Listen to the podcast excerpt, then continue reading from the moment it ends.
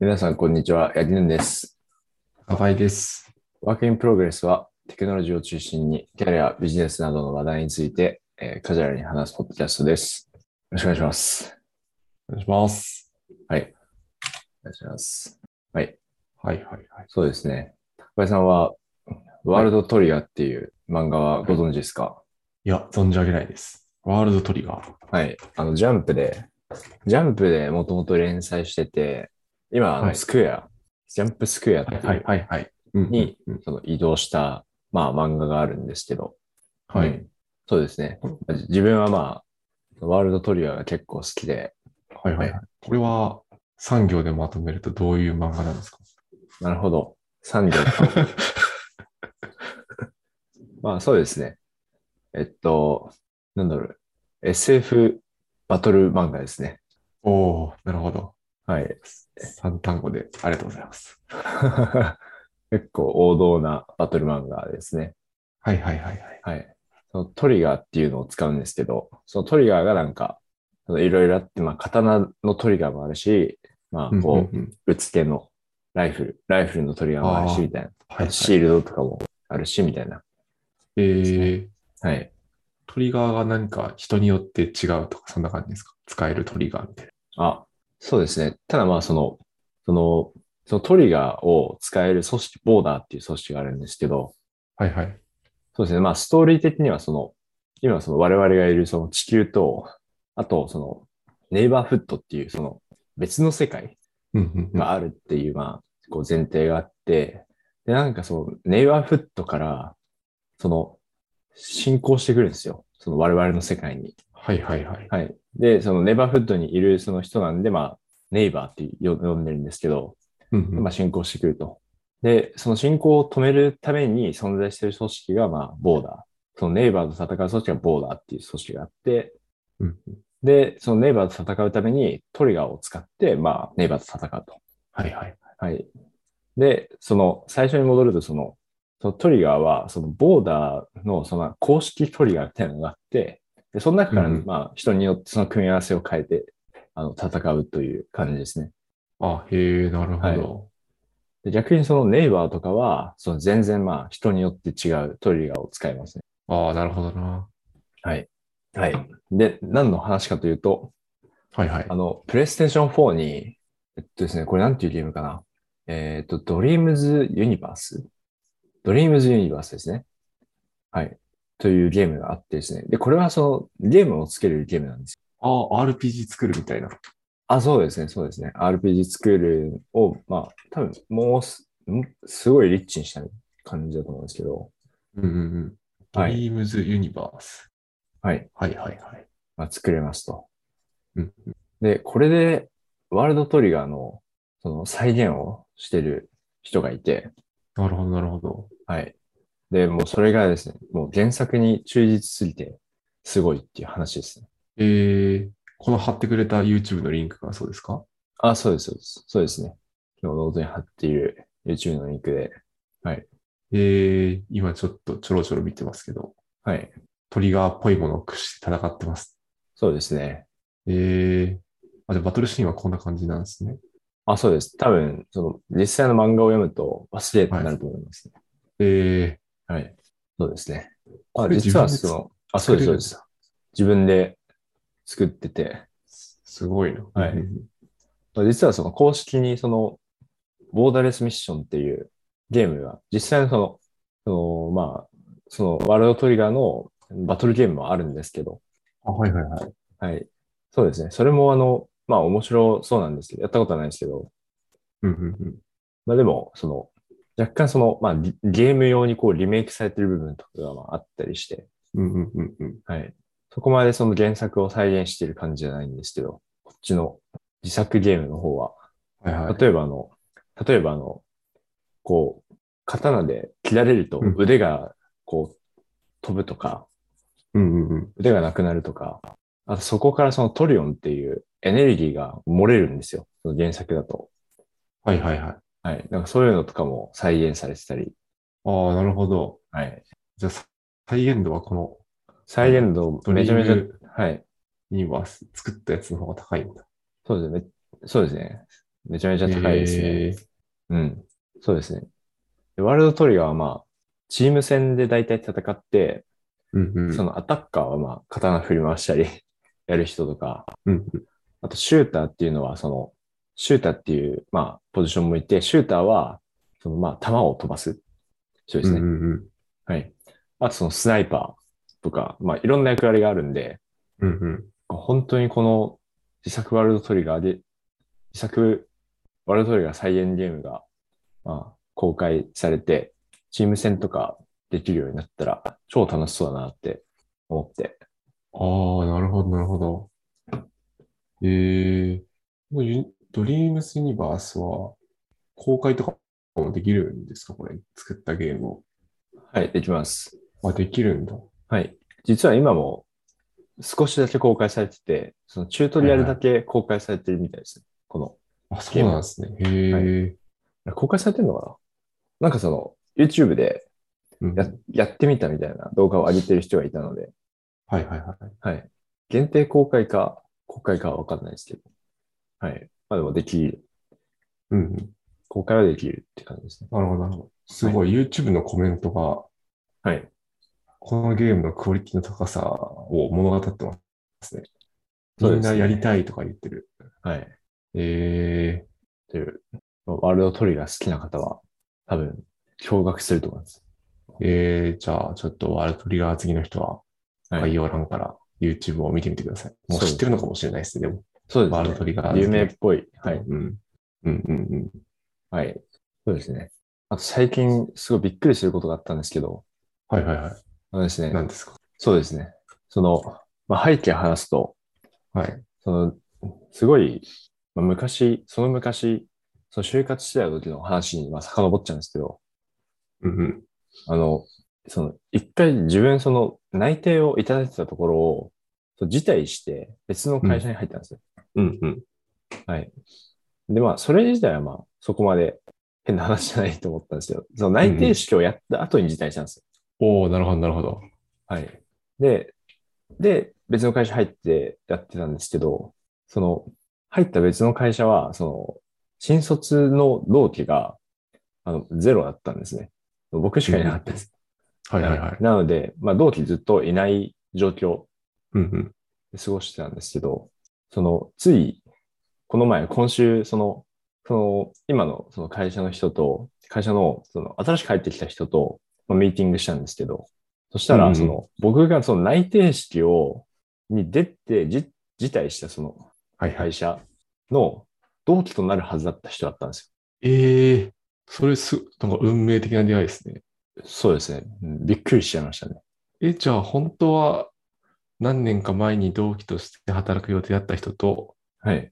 働くようになったってことですかあそうです、そうです。そうです。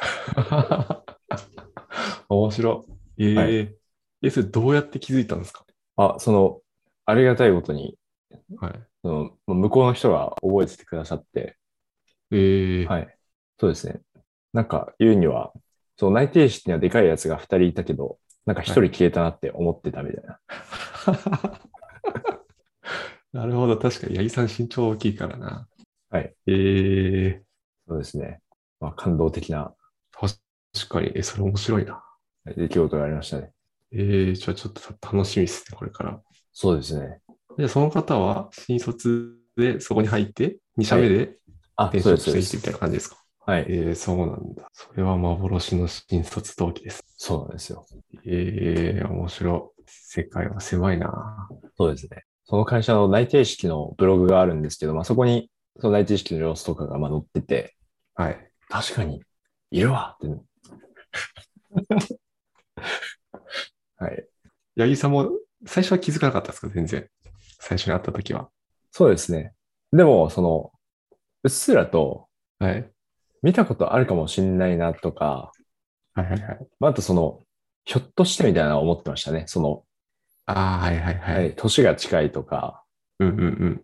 はい、あとまあ、その、その会社からあの転職してくる人とか、うんうんうん。まあ、はい、とは思ってましなるほど、なるほど。はい。あれ、その前の、前のというか、内定もらってた会社の新卒た。はい。は結構人数いたんですか結構いましたね。まあ、結構って言っても10、10人、20人とかぐらいのあ、はい話はでいすはけいどはい。なるほど、なるほど。そうですね。はい。いい話だ。そうですね。嬉しかったです。うん。はい。ずっと同期がいないっていうのは、同期いる人とか羨ましいなって思ってたんですけど、はいはいはい。はい。まあ確かにな。同期でなんか飲みに行ったりみたいなことをしたりしますもんね、同期がいたら。そうです多ね。分。うん。そうですね。っていう話です。はい。はい。では、メインパートに行きますかいきますか。はい。はい。行きましょう。はい。では、今日は、今日はですね、うん。あの、ネットフリックスの AB テストシリーズが更新されたので、それについて話そうと思います。お願いします。はい。このシリーズは、紙シリーズとなりつつありますね。確かに確かに。あれ今回で 5, 5回目でしたっけそうです。今回で5回目です。うんうんはい。1弾がイントロ。うん2弾がエビテストの概要と、うん。うんそのトップ10リスト、トップ10しという施策の時にはどういうふうにせ設定したのかっていう内容と、あとパートう3、んパート4、その第3弾、第4弾が、あの、フォルスポジティブとフォルスネガティブについてうんですね。はい。で、今回はタイトルが Building Confidence in a Decision ということで、おおなるほど。はいまあ、直訳すると Building Confidence in a Decision 直訳するとなんだろう。あー意思決定そうに、意で思決定に自信を、意思決定に自信を、信頼を作るとか。信頼だをかつける。ら違うか。はい。昨日久しぶりにちょっとふ深咲きをしてしまって、あれですね。あんまり頭が回ってないです。温かいいろ目いろやってで。いきましょう。はい はい。はい。まあそうですね。で、まあ意思決定に関する話ですと。はい。で、今回の話は、えーパート3、パート4とかは、あの、そのピーチってこういうことだよねとか、うんうん。あの、検出力ってこういうものだよねっていうのを、あの、コイン、コインをこう投げる実験で、まあ、を通じて、まあ、説明していくっていうようなうんうん内容だったんですけど、今回は、ガラリと、ちょっと話としては変わって、はいはい。かなり実務に近い内容になってましたね。うんうんうん。そうですね。実際に、こう、テストの結果が、まあ、出ましたよとうん。じゃあ、どういうふうにテストの結果を使って、まあ、意思決定をするのかっていうような話です。うんはいうん。。ああ、なるほどなるほど。大事な話だ。そうですね。かなり大事な話でしたね。はい。そうですね。まあ実際本当に、ネットフリックスみたいな会社が、企業がまあ、こういうその、ベストプラクティス的なものを公開してくださるのはめちゃめちゃありがたいですね。 いや、確かに。はい。確かそうですね。はい。に。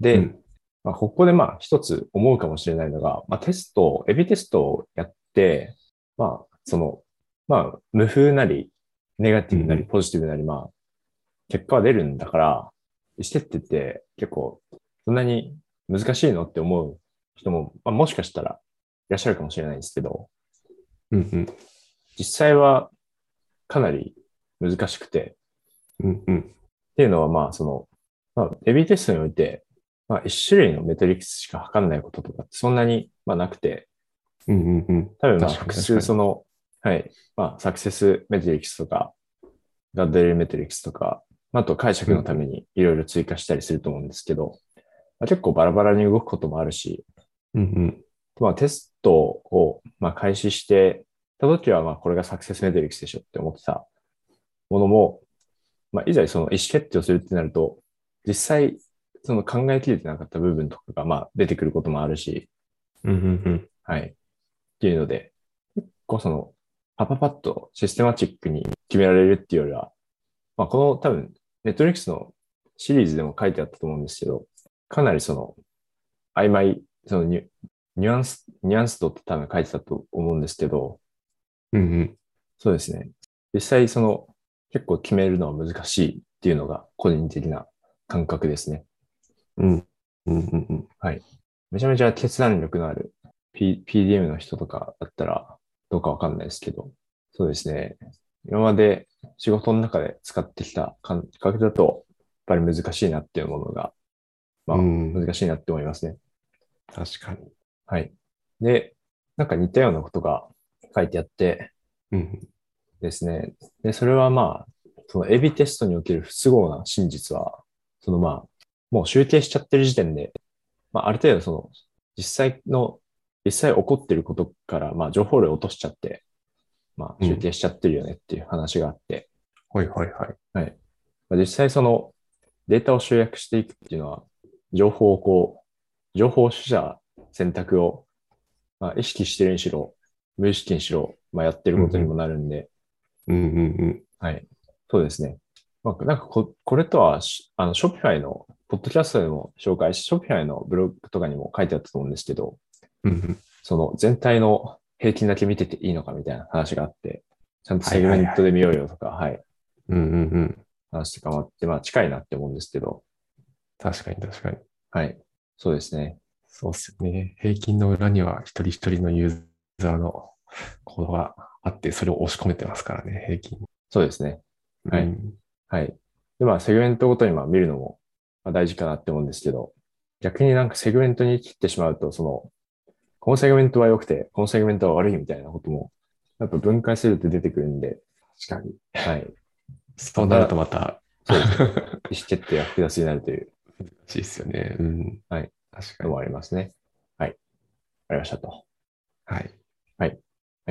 はい。で、まあ、ネットフリックスにおいても、まあ、その、このブログにおいても、まあ、書かれていて、うんうん。で、それはまあ、その、ネットリックスで実際にその、まあ、AB テストを行っていく中で、やはりその、数字を、まあ、超えたものを見るべきであると。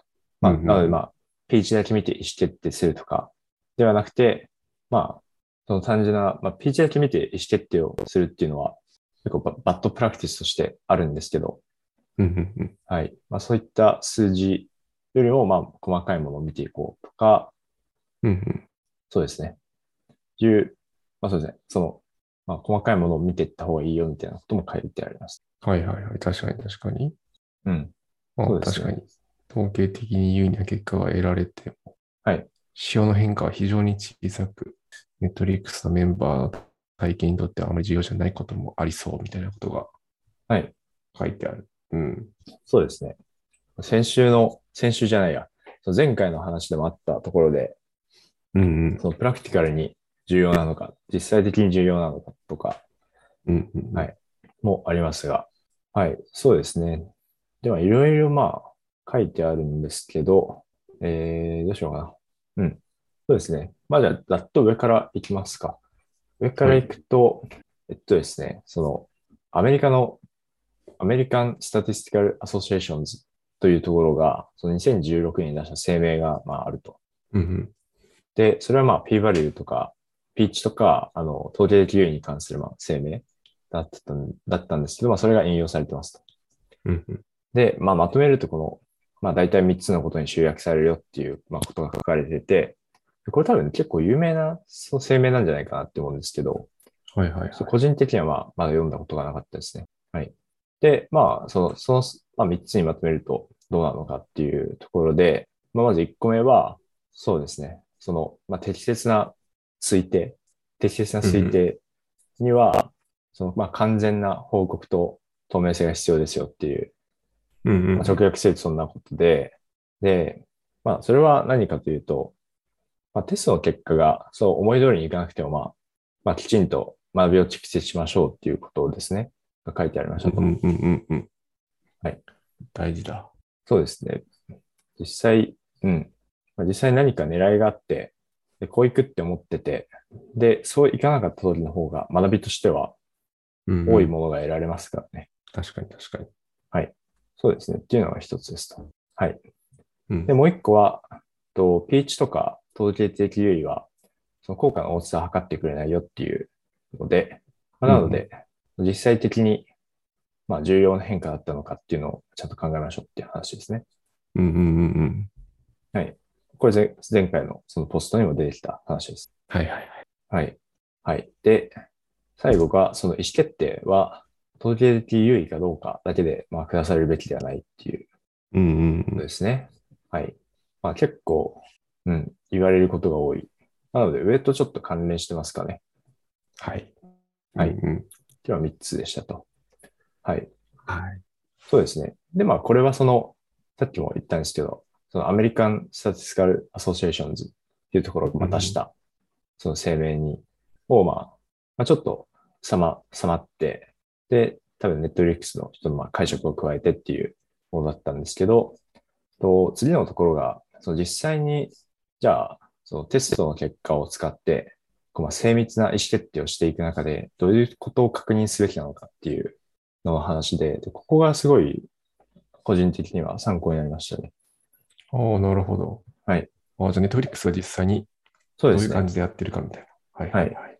で、精密な意思決定って言ってるのは、うんまあ、主にはその、まあ、フォルスポジティブのことうんうんうん。で、で、まあ、フォルスポジティブって、まあ、普通にテストやるとまあ5%とかに設定して、で、取り出来るかどうかわかると思うので、まあ、その、うんうんまあ、ごい1個のテスト5%になることが多いんですけど、まあ、ただ5%のその優位って言っても、まあ、何回もエビテストしていくとか、うん。まああと、まあ、テストそのい、そのまあコントロール1個、トリートメント1個で、まあ、2個のバリアントしか切りませんとかっていうのは、よりは、えっと、まあ、複数のそのバリアント用意して比較するっていうのが多いかなと思うので、まあ、そこでもまあ、一個一個のその比較は5%でも、まあ、トータルで見ると5%じゃない。まあ、そういうんうんうんううん話もあるので、まあ、できるだけ、この、そのフォロスポジティブ、まあ、実際に効果がないんだけど、え効果があると見なされてしまう、まあ、エラーっていうのを抑えたいです。うんはいうんで、まあ、そういうことをするために、まあ、どうすればいいのかっていう話ですね。はいはいはい。で、えー挙げられてるのが、1、2、3、4、4個ですね。うんうんうん。はい、4個挙げられてますと。で、1個1個はいきます。で、まず1個目が、えーまあ、結果はその仮説通りですかっていうのですね。はいはい。そうですね。で、まあ、これは主にその、まあ、例えば変化を期待していなかったテストうん。で、なんか全然その期待しなかったところがまあすごい上がるとか、そういう話ですね。うんうんうん。例えばまあ、A テスト、その、まあ、バックエンドの変更だけのテストですよ、みたいな例で、で、バックエンドの変更だけなので、その実際に見えるものは変わんないので、ただまあビジネス的な指標はそこまでか変わらないとうんうん。いうぜ、その、まあ、想定があったとしますと。で、実際にテスト走らせたらなんかビジネス的な指標が上がりましたと。うんうん。で、そういう時って、まあ、その事前にまあ想定したものと、実際に得られたものがまあかなり違うので、まあ、注意しましょうよ。実際そのフォルスポジティブなまあ可能性も高いですよっていうので、はい。で、確かに確かに。まあ、やはりそういう時は、まあ、何かしらのバグ、まあ、集計のバグ、うんうんもしくは、まあ、何かバグが混入しているとか、こともあるし、あるし、まあ、単純にたまたま差分が得られてしまったっていう、その5%に入ってしまったっていう可能性もありますと。うんうん。で、えっと、トゥリーマンズローっていうのがあって、まあ似たような話なんですけど、その、そのまあデデータ集める中で、なんか面白い結果が、まあ得られた時に、面白い結果とか、まあめちゃめちゃいい結果が得られた時は、大体間違ってるとうんうんうん。いう、まあトゥリーマンズローっていうのがあるんですけど、確かに。有名な法則ですね。はい。そうですね。はい。っていうので、まあ、そういうふうにまあ仮説に合ってないものっていうのは、こう注意深く、なんで合ってないのかっていうのを見ましょうっていうのが一つですね。うんうん。はい。まあ、つまりテストの結果は期待通りですかっていう話ですね。うんうん。で、えーそれが1個目。で、2個目が、えー Does a metric story hang together? ってなってるんですけど、とこれはですね、とそのネットリックスだと、プライマリーメトリックっていう、その実験のまあ成功指標、そのトータルのユーザーエンゲージメントとか、あと、まあ、そのリテン、リテンションレートとか、うんうん。まあ、エビテストの評価指標に置かれることがまあ多いみたいなんですけど、まあそれプライマリーメトリックって呼んでて、うんで、あとセカンダリーメトリックっていうのがもう置いてるみたいなんですね。セカンダリーメトリックスか。はい。うんうんうん。で、セカンダリーメトリックスは、その、まあトータルをまあ機能ごとに分解したような指標みたいなもので、うんうんうん。と、あと、まあ、ネットリックスの、まあ、例えば、まあ、視聴数とかがあったときに、えートータルの視聴数と、あとまあ、そのトップページ経由の視聴数とか、あとレコメンデーションのモジュール経由の視聴数とか、まあ、そういうのがセカンダルメトリックスに置かれるイメージです。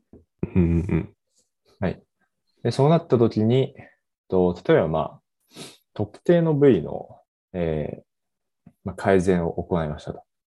うん。で、まあ、改善を行って、実際にそのプライマリメトリック動いてましたと。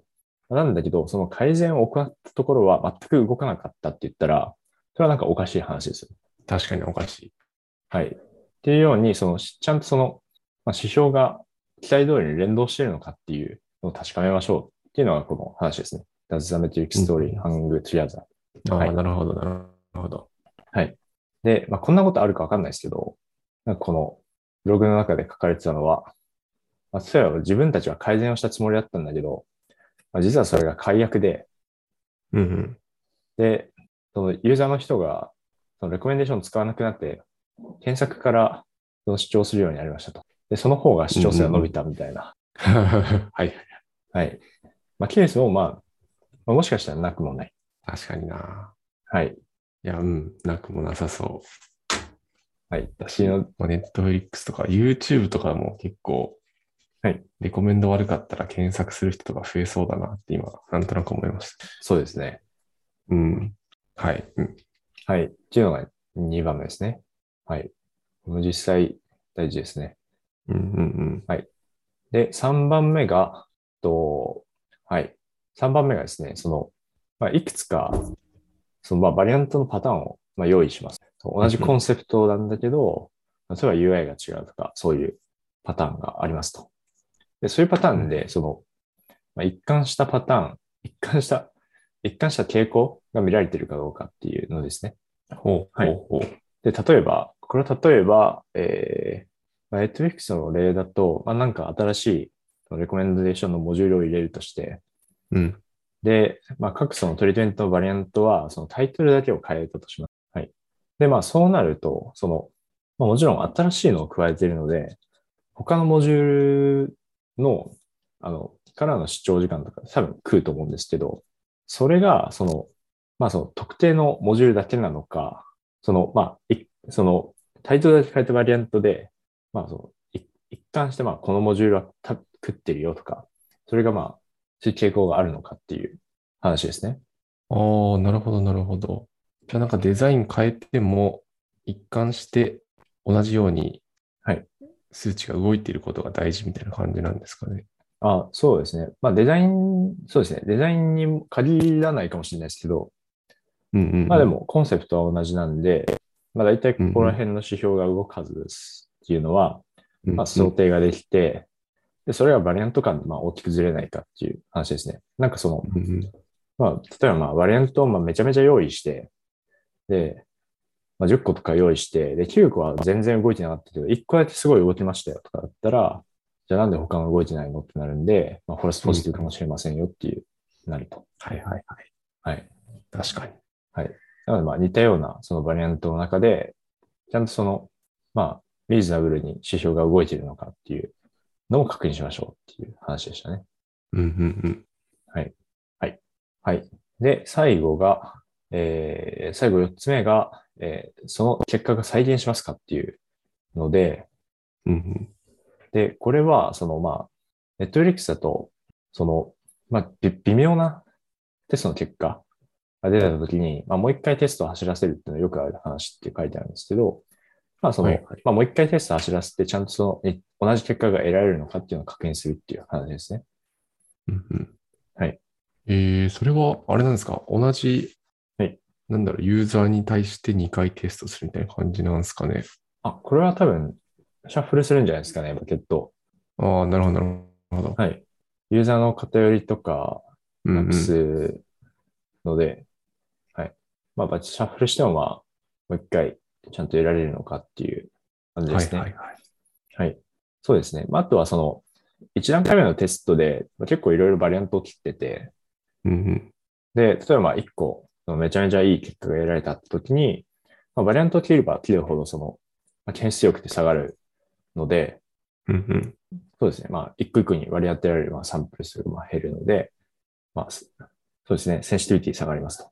うんうん。で、 2回目のテストでは、まあ、この期待が持てるような、その、バリアント群だけに絞って、で、テストすると、再現するのかっていうのを確認するほかに、まあ、そのよりその、センシティビティを上げた状態で、ちゃんと再現するのかっていうのも確認できます。はい、はい。なので、まあ、そういうのを、まあ、フォローアップテストっていうふうに呼んでるみたいですね。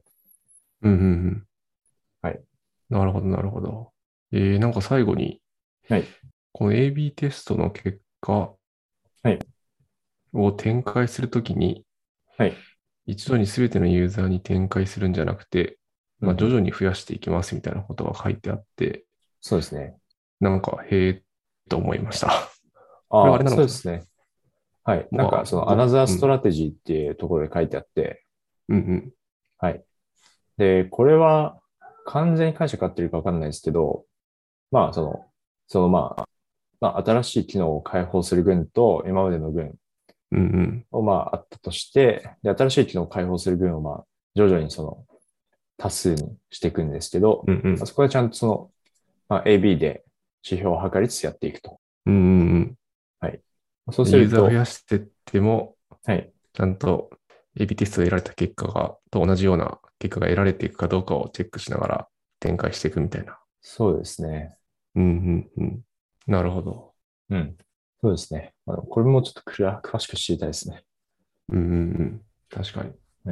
はい。っていう内容でした。なので、えーまあもう一回さらうと、えー結果が仮説に合っていますかっていう、思思った通りの結果になってますかっていうのと、そうですね、想定から大きく外れてないかっていうのと、あとその、まあ、関連するべきメトリックスがちゃんと関連して動いているのかっていう話。うんと、あとまあ他のバリアントと一貫した傾向がありますかっていう話。と、あとまあ結果再現しますかっていう話ですね。うんうんそうですね。どれもなんかすぐに試せそうな感じがしますね。うん。確かに。はい。はい。っていう話でしたと。うんうん。はい。はい。そうですね。まああと最後に Connections with Decision Theory っていうのがあるんですけど、まあこれはすものすごくざっくり言うと、その、実際そのど、どういう間違いを犯したかによって うん、まああの、おこ起こることってあるじゃないですか。うんまあ、機械学習の文脈だと、あの、あれですね、例えば、その、お医者さんが、癌か何かの診断を、まあ、しますってなった時に、まあ、ちゃんと癌って、まあ、フォルスポジティブ、癌じゃないけど、まあ、癌って見なした時と、フォルスネガティブで、実は癌なんだけど、まあ、癌じゃないっていうふうに見なしてしまった時で、コストって違うじゃないですか。うんうんで、この場合どっちの方がまあ大きいのかわかんないですけど、うん多分まあ、癌なんだけど、まあ、癌じゃないって見出してしまうと、実際その検査とか、その精密な検査とか受けずに、まあ、進行してしまうっていうリスクがあるんで、そっちの方がまあ高いと思うんですけど、まあっていうように、その、まあ、ある程度その、どその、まあ誤りを犯した時のコストをまあ見積もりますよねっていうのがあって、うん。うんうん。で、まあ、その誤りを犯した時のコストをまあ加味しながら、そのまあ最適な意思決定を、えー下すことがまあできますよねっていうのが、まあ、書いてありましたね。なるほど。そうですね。まあ、ただまあ書いてあるんですけど、実際そのコストを決めるのが結構難しいので、うん。えーまだネットリックスとしても、その、まあなんか試行錯誤中ですよみたいなことが書いてありましたね。うんうんうんうん。はい。確かに。はい。まあ、でも個人的にはやっぱりそのさっきの4つ紹介したチェック項目みたいなのがめちゃめちゃ参考になりました。確かに。確かに。こういうの公開してくれるといいですね。そうですね。はい。という感じでした。